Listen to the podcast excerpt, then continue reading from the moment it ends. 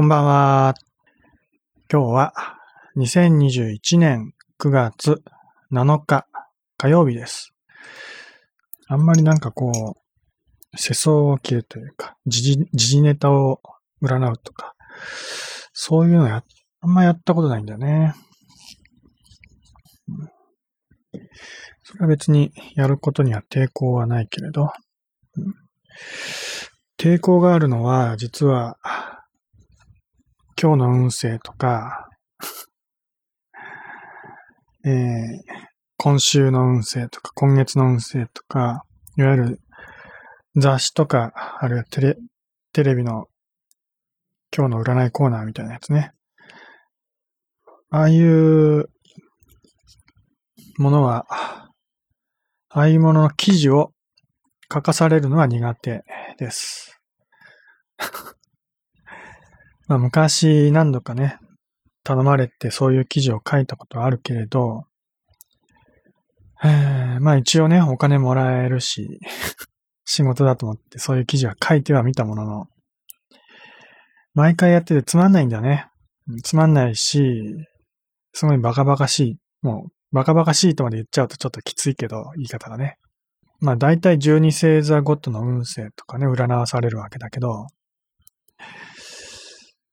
12星座ごとにね、えー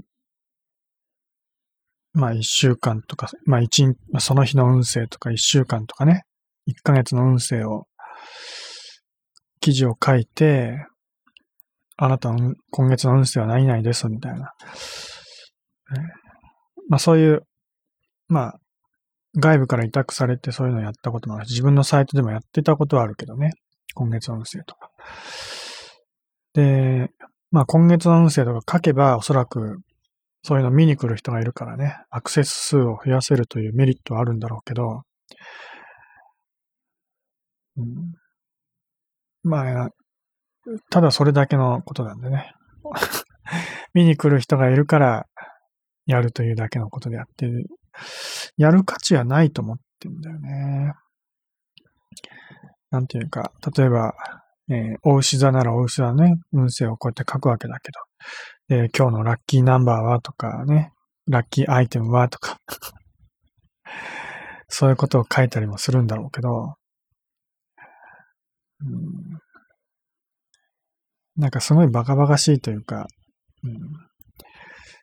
まあ、この日本中に大牛座の人はね、何十万、何百万というわけです。うん。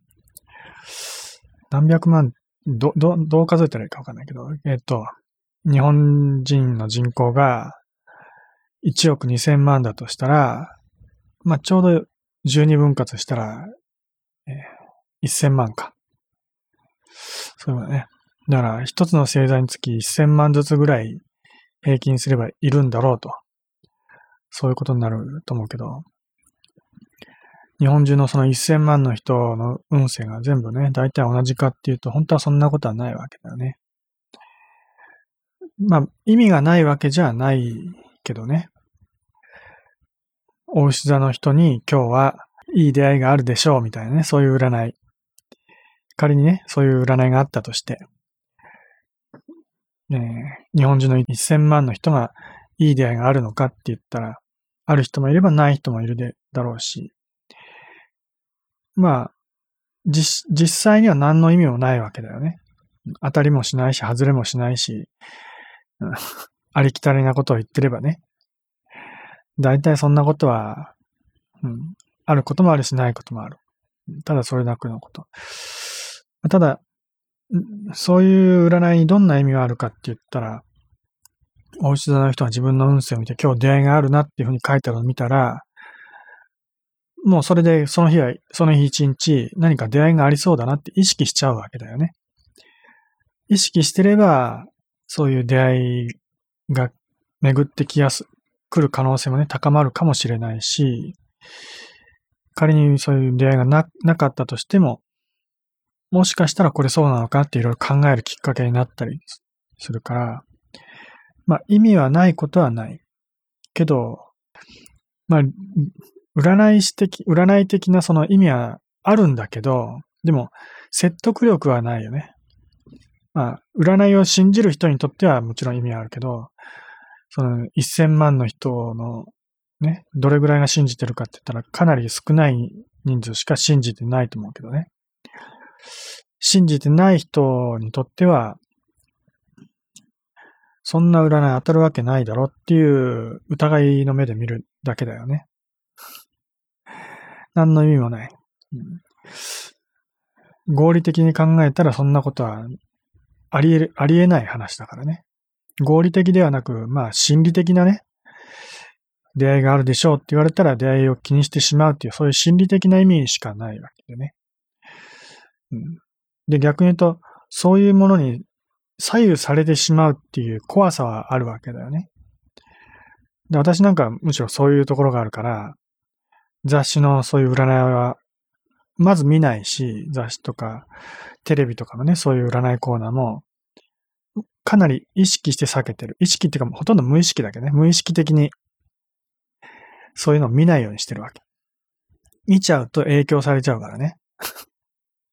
影響されたくもないのになんでされなきゃいけないんだっていうね。そんなものに左右されたくないと。自分の人生は自分でね、思うように生きたい。なんか、そういう、なんていうかな。自分の思い通りに生きたいっていう私としてはむしろポジティブな考え方だと思うんだけど、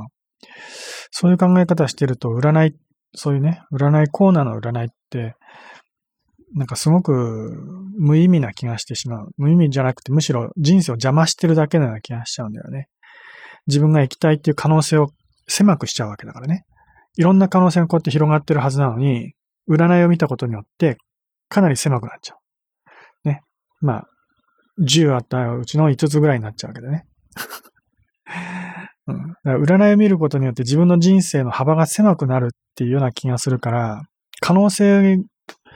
を失ってしまう、選択の余地を失ってしまう、まずいろんなね、デメリットの多いような気がしちゃうんだよね。占い師の私がそんなこと言ってるのは変な話だけど、まあ私はそう思うわけ。雑誌とかテレビとかのそういう占いコーナーは見たくないわけ。まあ別に見たからって言って本当に悪い、自分の人生がね、悪化するかどうかわからないよ。損するかどうかもわかんないけど、まあ損してるとは思うんだよね。あるいは、まあ、そうね、何のこう指標もなくね、自分の本当に自由にね、自由意志で、のみで生きてるとしたら、その分、自分で選択しない、すべてのことを自分で選び取らなきゃいけない、考えてね、判断しなきゃいけないってなると、その分だけ自分のエネルギーを使わなきゃいけないってことだから、まあそのエネルギーをの消費を少しでも少なくするために、占いみたいなものを見てね、今日はこういう日かと勝手に思い込んで、ある程度余計なね、選択肢を排除すると。ね、選択肢が狭くなることによって、判断するために、判断するためのエネルギーの消費を減らすことができるわけだよね。で、その分のね、余ったエネルギーをもうちょっと有効活用すればいいっていう考え方もあるかもしれない。まあだから、必ずしも悪いとは言い切れないからね。そういう考え、考え方っていうか、そういううまい利用の仕方ができる人であれば、ね、自分の人生をより有意義に、ね、生きる、うん、ヒントとすることができるなら、占いを利用するのはもういいんだろうけど、まあ、私の場合は天秤に、それを天秤にかけた場合ね、えー、そういう、どっかの誰かよくわかんない適当なことをそもそも占い師であるかどうかわかんない。その記事を書いた人はね。大体テレビとか、その雑誌とかの占いコーナーは、本物の占い師が書いてるとは限らないし、仮に本物であってもね、そんな熟練した占い、本物の占い師、まあね、その、能力に優れ、優れた占い師とは限らず、むしろね、その、そのちょっとした記事を書いて小銭を稼ぎたいっていうアルバイト感覚のね、軽い気持ちで書いてる人かもしれないし、ね。有名な人の名前が書いてあっても、実は名前を貸してるだけで記事を書いてるのは占いライターさんだったりしてね。そういう、その程度の記事に左右、自分の人生が左右されるっていうのはちょっと不甲斐ないなって思うんだよね。だから、占い、まず、そういうザテレビとか雑誌のそういう占い、誰がや占ってるかよくわかんない。信用できないから私は、あの、活用しないっていうか、見ないようにしてるんだけど、ちゃんと信用できる人に占ってもらうんであれば、それによって自分の選択のね、こう、可能性をね、こう、絞り込むことができるんであれば、より有意義に活用できると思うんだよね。本来はそういう、その方がいいと思うんだよね。まあ、自分の中でね、納得できてれば何だっていいんだろうけど、でも、まずテレビとか雑誌とかそういういろんなメディアで、えー、星座ごととかね、あるいは血液型とかいろいろあるけど、今日のあなたの運勢は、みたいなことを書いてあるそういう記事だよね。そういうのを見て、えー、まあ、一喜一憂するっていうね、まあ、あるいは今日のね、目標とか指標として活用するっていう考え方。それは、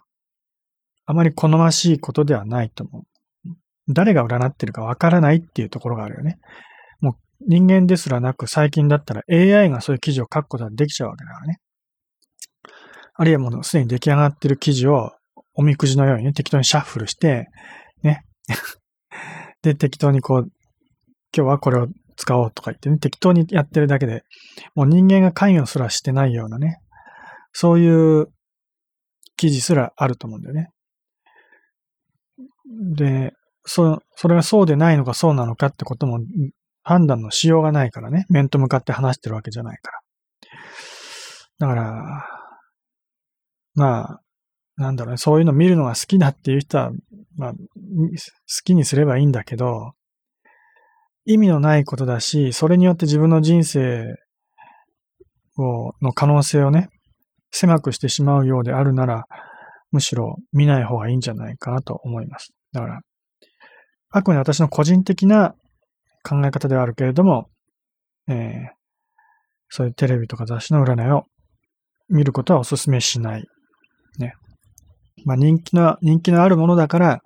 テレビとか雑誌ね、そういうの、そういうコーナーを作ってね、そういう人が見る、見たいという人に買ってもらう、見てもらうっていうね。まあそういう利用の仕方をしてるんだろうけど、まあ、まあそういうのはあんまり見ない方がいいいいと。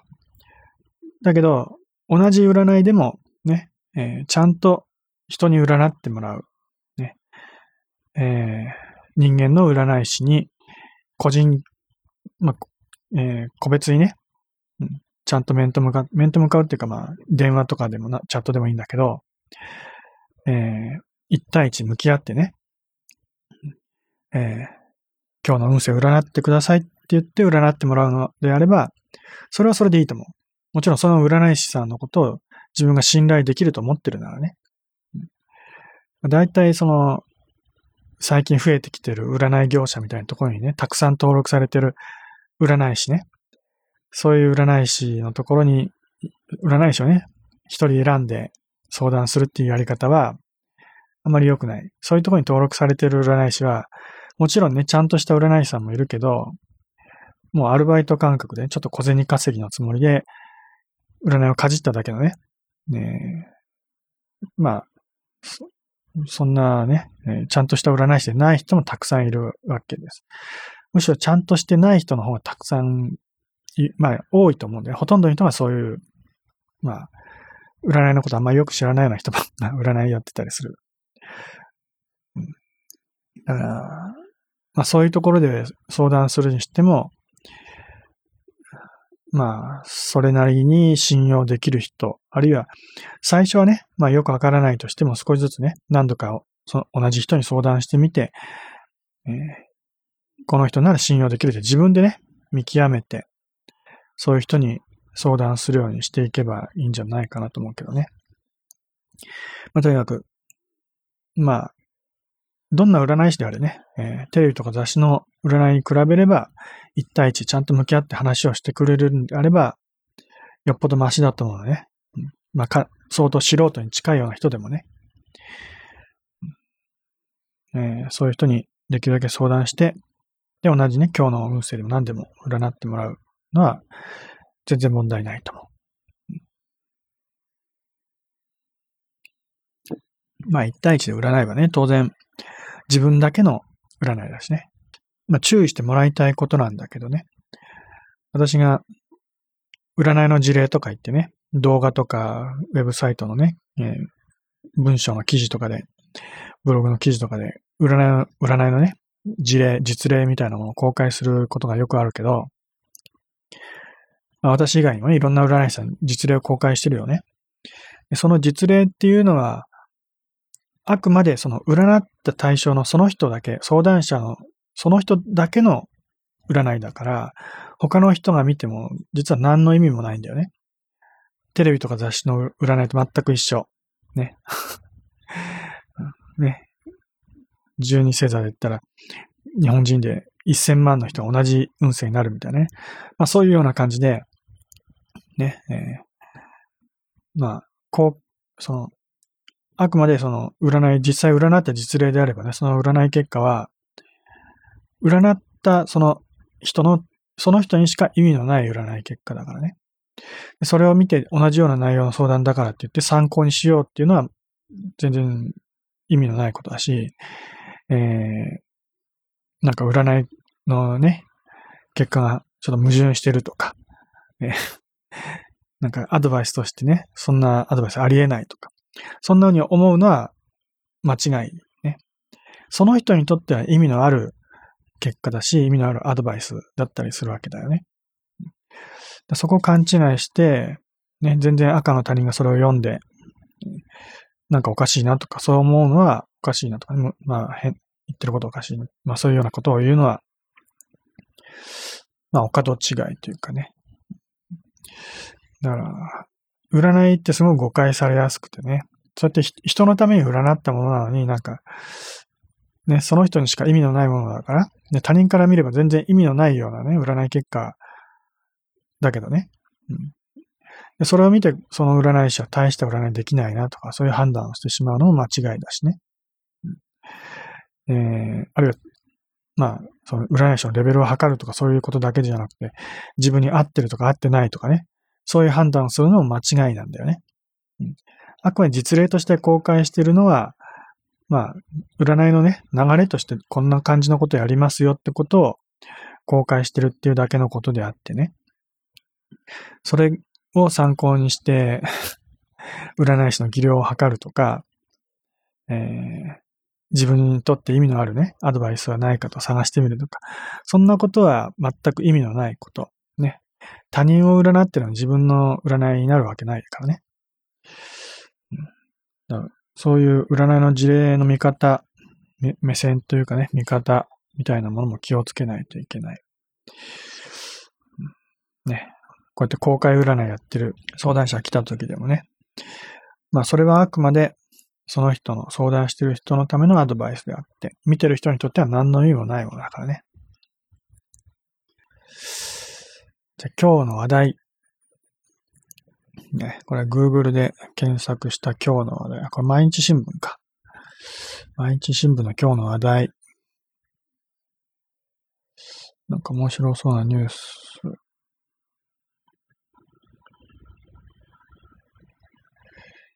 石破氏。あ、そういえば、えっ、ー、と、総理大臣、内閣総理大臣の名前ですが、私は未だに名前がよくわかりません。菅、菅とかいう人だっけ？菅首相とか言われてると思うんだけど、菅とかね。まあ、なん、なんとなくそう、そういう名前の人だろうなって分かってんだけど、文字だけ見ると昔、カンって人もいたよね。なんか名前同じような気がするんだけど。だから、その、今の現役、現首相の名前もなんか菅なのかカンなのか私は未だに混乱しててね。日本人のくせに日本の首相の名前がよくわかってないっていうね。この人ですか？ね、この、カンなのか菅なのか。ちょっと普通に検索してみるか。えー、菅義偉。菅義偉っていう人が現在の内閣総理大臣ってことらしいですね。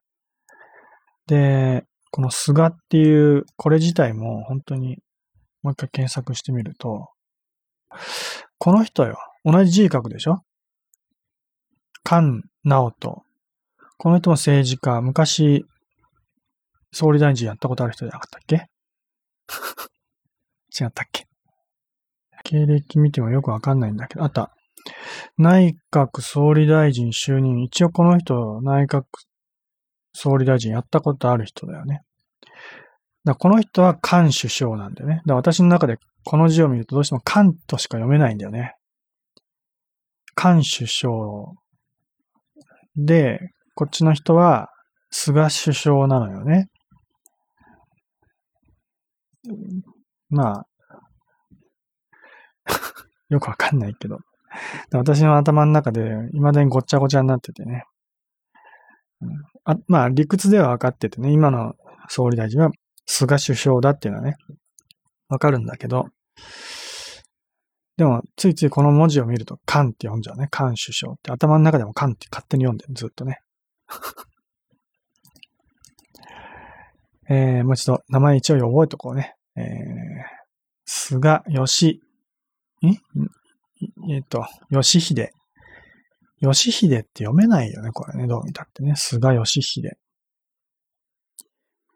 72歳だって。まあ、72歳の人に政治やらせるっていうか、一国を背負わせるっていうのはちょっと酷な話だと思うんだけどね。うん、まあ、60歳前、まあ、前後の人がやるのがいいんじゃないの、本当はね。うん、もうちょっと若い人に政治をやらせましょう。若いって60歳前後はね、若いとは言えないけどね。40歳ぐらいじゃいけないのかね。うん、えー、まあ、この辺にまた、ちょっと Google の検索戻ると、アクセスランキング、Yahoo。じゃあちょっと、注目されてるという意味で、あそういえばコロナ、まあ一応ね、えー、私も新型コロナウイルスのワクチン、やっと1回目。受けてきました。で、今月中にもう1回、2回目を受けることになるわけだけどね。2回受けてやっと、えー、まあ一つ国民としてやるべきことをできるかなと そんなふうに思ってるけどね。うん、まあ、本音を言うと別にね、うんそんな、どうでもいいかなとは思ってんだけど、ななんかやっぱり、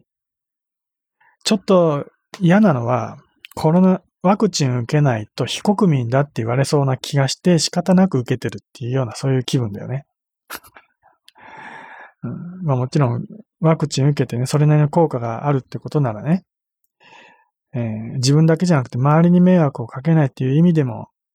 受けた方がいいのかなとは思うけど、まあでもそういう、まあ、ごくごく当たり前の考え方以前に、なんかこう、ちゃんとワクチン受けてない人は、ね、恥ずかしいとかね、なんかもうそういう、そうです。世間体を気にしてワクチンを受けるみたいな、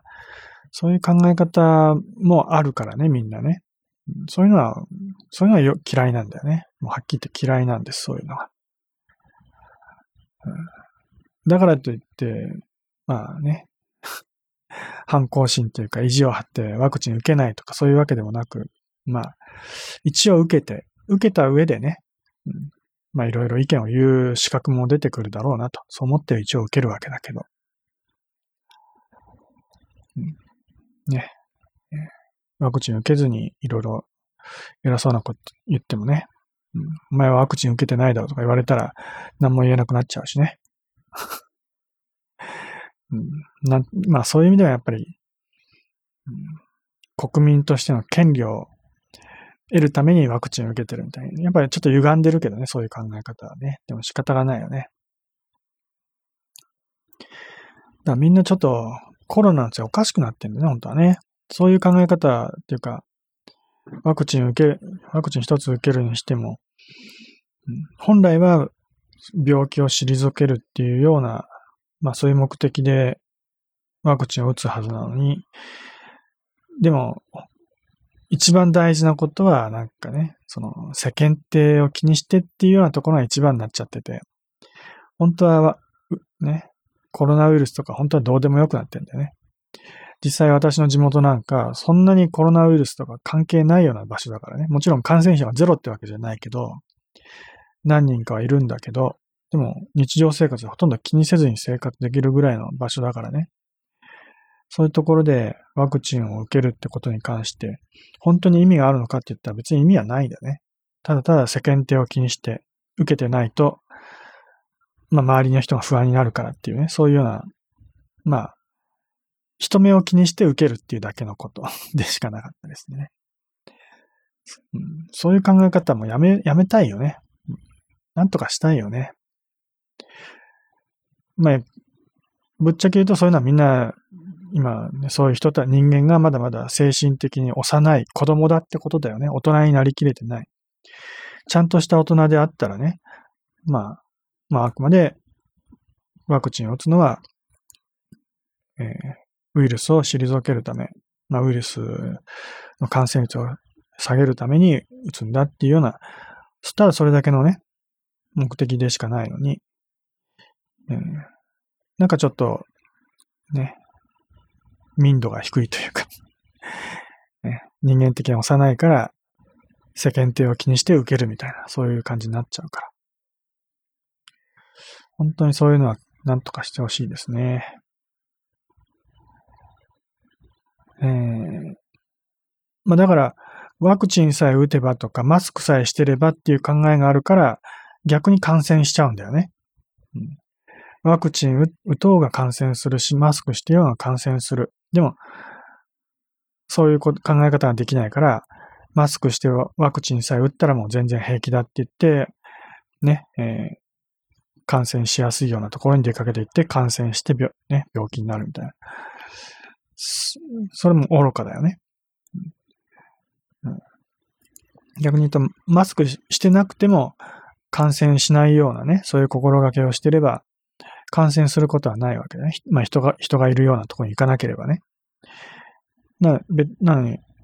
別にその人混みとかそういうとこ行かなくてもなんかマスクし、ね、してなきゃいけないとか考えたりとかね。もうとにかく、ちょっとおかしい、みんなおかしい、おかしくなっちゃってね、考え方ね。どこでマスクをして、どこでマスクをしなくていいのかとか、そういうこともわからなくなってきちゃってるよね。なんか、とにかく、マスクさえしてれば、ワクチンさえ打てば、もう全然安心だみたいなね。あるいはワクチンさえ打ったら安心だからマスク外しても全然大丈夫だとかね。なんかもう、なんでそんな人間バカになっちゃったんだって思うよね。こんだけ情報が溢れて、ね正しい情報は何かってことは調べればわかる時代になったのにもかかわらず、ね。昔のそういうメディアが発達していないね、江戸時代とか、江戸時代は相当発達してる時代かもしれないけど、もっともっと前ね。えー、あんまりこう、情報がね、行き渡らないような、そういう時代だったら、何かね、得体の知れないものに遭遇した時には、本当にね、よくわからないってことで恐怖心を抱いて、おかしな行動に出ることもあるかもしれないけど、今これだけ情報がね、情報が発達したこの社会において、未だにみんなね、なんか勝手に自分の思い込みでなんか決めつけちゃってね。正しい考え方ができなくなってんだよね。できないよね、未だにね、うん。なんでそんな人間ってバカなんだろうなっていつも思うよね。うん、まあバカ、なぜバカになっちゃうかっていうと、勝手に自分で決めつけちゃうからなんだよね。うん少ない情報でもね、ちゃんと正しく目の前にあるものを認識して、正しく考えて行動すれば、そんなにバカな行動は起こさないんだけど、でも情報がたくさんあっても、そむしろたくさんあるからこそかもしれないけどね、その自分の中で、頭の中に入ってきたその情報を鵜呑みにしてね、で、きちんと自分で考えずに、まあ結局考えないってことなのかもしれないけどね、なんか頭の中いろんな情報が入り込んでくるから、それさえ信じてればね、自分でちゃんと判断、考えて判断しなくても、間違い、間違ったことしないと思い込んでるから、逆に間違った行動をして失敗するってことが多いのかもしれないけどね。だかおかしいよね。情報が増えれば増えるほどやっぱり人間ってバカになっちゃう、バカになっちゃうんだよね。自分で考えなくなっちゃう。だから間違いを犯して、いろんな問題がね、社会的な問題がどんどんどんどん膨れ上がってくるっていう、そういうことなのかもしれないね。だもむしろ情報なんか遮断してね、何にもこう情報が入ってこないような状態にして、あくまで目の前にあるものを自分の目で見て、あるいは自分の五感で感じてね、で正しく認識して、それを自分で判断をして行動するってことをすればね、それほど大きな間違いを犯すことはないよ。ね。うん、そ、それで足りるはずなんだよ、人間なんてね。だけどなんか、情報をね、よりたくさん情報を得ないと生きていけないと勘違いしてね。必死になって情報を追い求めたりするんだろうけど、情報なんかなくたって生きていけるんだよ、本当は。情報じゃなくて、まあ情報は情報だけどね、五感で自分で感じるってことは大事だよね。目の前にある、自分の身の回りにある、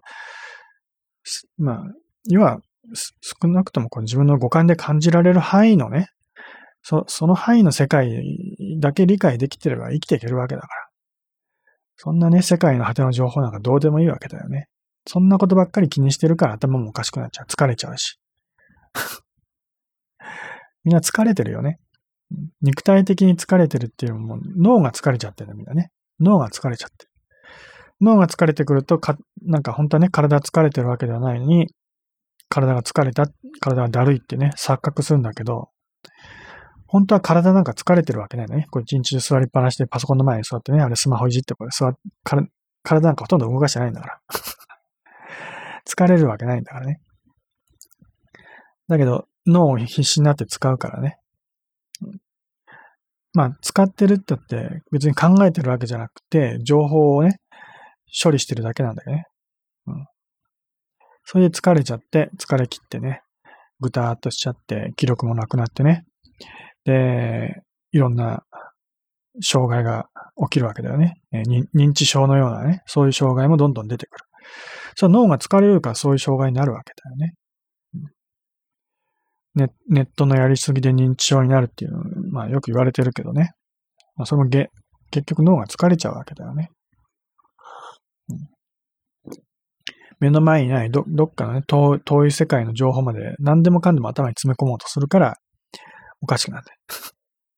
本当に自分のこの意識の届く範囲のね、狭い、狭い範囲の情報さえ知ってればもう普通に生きていけるんだから。情報なんかその程度で十分なんです。えー、これ、まあそう言ってたこうやってね、私は今今日の話題のニュースを見てるわけだけどね。こんなニュースなんか見なくていい。まあ本当こう、ね、ネットのね、ニュースなんか、実は見なくていいわけ。見ない方が幸せ。さっきの占いと一緒。雑誌やテレビの占いコーナー、こう、ウェブサイトの占いコーナーみたいなものも、見ない方が幸せです。み、み、もう見ない方がいい。ね。占いなんかもまず必要ないから見るのやめた方がいいし、こういうニュースね。ニュースは教養として必要な場合もあるからね。もちろん、えー、見なきゃいけないんだけどね、本当はね。まあ、でも、見ないっていう選択肢もあるわけ。見ないことによって、まあ、ある程度、まあちょっとね、情報不足になって困ることもあるけど、見ないことによって少し幸せになります。本当の意味で人としての幸せを取り戻すことができます。要はこんなニュースなんか見てね、幸せになることはまずありえないから。ね、頭疲れちゃうしね、嫌なことばっかりでね、不幸な思いするしね。毎日コロナコロナってこんな文字見てたら精神もおかしくなってくるよね。だ見ちゃいけない、こんなのは。もう見ない。見ない方がよっぽど有意義な人生を送ることができます。ね。情報を遮断したことによるデメリットはもちろんあるけど、でも、メリットの方が断然大きいから。でもうニュースなんか見るのやめてもいいって言うんだよね。うん、私はちょっと話題作りのためにこうやってニュースは見てるけど、まあ話題作りだよね、結局。誰かとか、ね、日常生活を人と話すときに、今日こんなことあったよねってね、天気の話をするような感じでね、ニュースの話題を持ってくるっていうのも、まあコミュニケーションとしてね、悪くないことなので。まあ、それはそれでいいけどね。ただ、まあ、できればこういう情報は遮断した方が幸せだと思います。ね。で、そういうことに興味のある人が、ね、今日、日常の会話の中でニュースの話をしてきたらね、あ、そうなんだってその人の話を一生懸命聞いてあげればいいわけ。そうやって、まあ普通にね、人とのコミュニケーションで情報を得るっていうことであればね、自分の手の届く範囲の情報だからね、目の前にいる相手と話して話をして得る情報だから、そんなに疲れることはないわけ。さっきの占いと一緒で、占いもやっぱり占い師と一対一で話をすればね、ちゃんとした有意義な情報を得られるわけだけどね。だから、もう、結局全部そうなのよね。なんだかよくわかんない手の届かないところにある情報を信じ込もうとするとおかしくなっちゃうからね。手の届く範囲にあるもの、ね、目に見える範囲のもの、それだけを信じてればいいわけです。ね、結局、ね、占い師は開運、開運って言うけど、開運の一番の基本はもうそれだけ。たったそれだけのこと。ね。見えないもの、手の届かないところにあることはもう一切忘れる。それが一番の開運です。ね、そういうことができるようになればもう、それほどね、もう、てか、もうね、それが一番の幸せです。これほど幸せなことはありません。はい。ということでニュースを眺めてみましたが、面白いのな、ていうか、見てても 幸せにはならないので、えー、見るのやめましょうか。ぼーっと過ごす日も必要、必要です。うん、まあでも一生懸命ね、いろいろやってる人のことも見習いたいので、まあ、YouTuber の人とかね、えー、積極的毎日のように動画をね、アップしてるような人もいるけど、まあそういう人を見習うのもいいかなと思うけど、実を言うと私は、あえて非積極的、消極的っていうのか、消極的に動画を公開しています。毎日動画とかをね、動画を公開したり、ブログを書いたりするってこともやろうと思ったらできるんだけど、それやっちゃうと、結局、不必要な情報を溢れさせちゃうことになるからね。だから、みんなをまあ、世の中の人を疲れさせることになっちゃうわけだよね。必要のない情報を増や、増やしてしまう。溢れさせてしまう。だから、情、提供する情報はできるだけ少ない方がいいんじゃないかというね。そういう、まあそういう気持ち、気持ちがあって、えー、消極的にやってるんだけどね。うん、まあ、気が変わって、急に突然ね、毎日のように、もう怒涛のように情報をな、垂れ流しし始めることもあるかもしれないけど。えー、まあ昔はね、昔どんぐらい昔だろう。十、15年ぐらい前かな。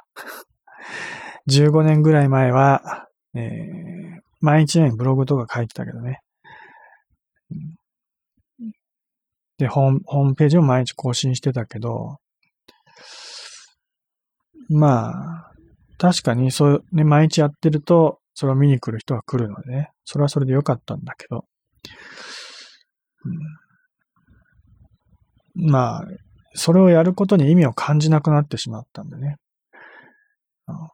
見に来てくれる人にとっては意味があるのかもしれないけど、私はその提供してる情報に意味がないって思い始めちゃったからね。まあ、ツイッターとかでも、なんかツイッターをね、基本的に私タイムラインを眺めないようにしてるんだけど、たまにね、あの、みんなどんなことを言ってんのかなとタイムラインをね、覗いたりしてみるんだけど、そうすると、みんな必死になって情報を発信しようとしてるんだよね。その様子がもうすごく滑稽でね、なんでみんな必死になってそんな情報情報ってやるんだろう。情報ばっかり発信しようとするんだ。ね。なんか格言めいたこととか、金言めいたこととかね、名言みたいなことを一生懸命書いて、ね。なんか、こういうすごいことが、すごい言葉があるので見習いましょう、みたいなね。なんか、なんかそんなすごい言葉ばっかりみんな書いてんだけど、まあ、そういうの見たい人もいるのかもしれないけど、うん。でもなんか、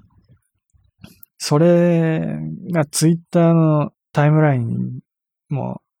溢れ返ってるのを見るとすごい呆れちゃうのよね。なんでみんなそんな必死になってんだろうって。そういうのを見るとますますなんか情報発信の、発信するのはバカバカしくなってね。ツイッターとかでも意味のある情報を発信するのはもうやめようと。意味のないつぶやきをすることの方が、まあ心が癒される、そんな気がするんだよね。実際そういうタイムライン見てて、なんかすごくね、こう、かっこいい言葉だとかね、えー、役に立ちそうな情報、言葉、そういうのが流れてくるのを見ると、なんか、めんどくさいなって思っちゃうんだよね。だけど、全然何の意味もないね、1行か2行ぐらいの、ね、つ、ちょっとしたつぶやき、何の意味もないつぶやきなんかこう流れてくるのを見ると、すごくほっとするんだよね。うん、自分にとって何のこう興味をそそられるような内容でなかったとしてもね、ああ、今日は誰かがこんなことつぶやいてんのかと。すごくほっとするわけ。まあ、ある意味癒されるわけ。ツイツイッターにおいて人の、人に、こう、人の心を癒すような、人に、人々を幸せにするような言葉って、役に立つ情報とか、ね、ね役に立つ、まあ、かっこいい言葉だとか、偉そうな言葉だとかね、ね、お釈迦様のとかキリストの言葉だとか、ね、そう、そういうような言葉じゃなくて、ね、何の意味もない、ちょっとしたつぶやきこそが、まあ、一番人々にとって、うん、まあ、なんていうかな、人に、人々を幸せにする言葉なんじゃないかなって私は感じるわけ。実際そういうふうに見ていて思うわけだね。自分がそう感じるわけ。まあなんでそう感じるかって言ったらね、あのいろんなこう意味のある情報っていうのは、その人は必死になってこう発信しようとしてる情報でね、まあそこに何らかの意図があってやってるんだけど、つぶやきって何の意図もなくやるわけ。何の意図もや、なくやるんだけど、そうやってつぶやくってことは、その人が生きてるっていう証拠なんだよね。生きてる証なんだよね。呼吸をしている、息をしている、心臓を動かしている。ね、この同じ世界に、この人は生きてるんだっていうね、生命を感じるわけ。ね、命ってものを感じるわけ。そのつぶやきにね。その命だよね。同じ世界を共有してるっていうその安心感のようなもの。それが癒しになるんじゃないかなって私は感じてるわけ。人々が一生懸命こうなんか伝えようとしてる、そのね、なんかこう意味のある情報っていうのは、そういう意味じゃなくてもね、命じゃないね。生命の営みじゃなくて、あくまで頭の中で考えた、ね、えー、あくまでそういう、なんていうか、情報だよね。本当は人間の脳が作り上げた幻想なんだよね。もう幻想。現実ではなくて幻想。バーチャル、仮想世界だったりね。そんなものには意味がない。そんなもの、うん、そんなものにすがってしまう、すがい始めたら、やっぱり人間的にね、壊れていってしまう、おかしくなっていってしまうんじゃないかなって思うわけ。だからやっぱり、人々のためになるつぶやきを、つぶやきっていうかね、言葉を発していくっていう意味では、うん、意味のある情報はできるだけ書かないようにしようと。ね。まあ、私がツイッターをやってるのは、まあね、えー、自分の占いの活動で今こういうことやってますよっていう情報発信ももちろんあるしね。それは必要なことであるからやるんだけど、それ以外何かを書くとしたらね、うん、まあ普通に眠いなとかね、朝起きて 今日は、ね、えー、蒸し暑いなとか、その程度のつぶやき、それでいいんじゃないかなと思ってる。いや、私が生きてますよ、今日も元気ですよっていうね、そういう意味での、えー、まあ、言葉、つぶやき、それだけでいいんじゃないかなって思ってるわけ。うん、だから、もしね、タイムラインがそういう意味のないつぶやきだけで溢れてたとしたら、みんなどう思うかっっていうことだけど、おそらく何の意味もないつぶやきばっかりで、ツイッターなんかやる意味なんかない、ないじゃないかって思うかもしれない。そう思ってツイッターを利用しなくなる人もたくさんいるかもしれないけど、私は、そうでない人もたくさんいて、やっぱりね、ただただ何でもないつぶやきを見てる方が落ち着くっていう人もいてね。うん、だから人間の考えた理屈で言うと、そんな、ま、全く意味のないね、必要のないものなんだけど、それこそがツイッターには必要とされてるんじゃないかなって思うわけ。そういうことに気づけなくなってると思うんだよね、みんなね、今ね。頭で必死になって考えて、合理的なね、理屈で考えるから、意味のないつぶやきには意味がないとしか思えないと思うけど、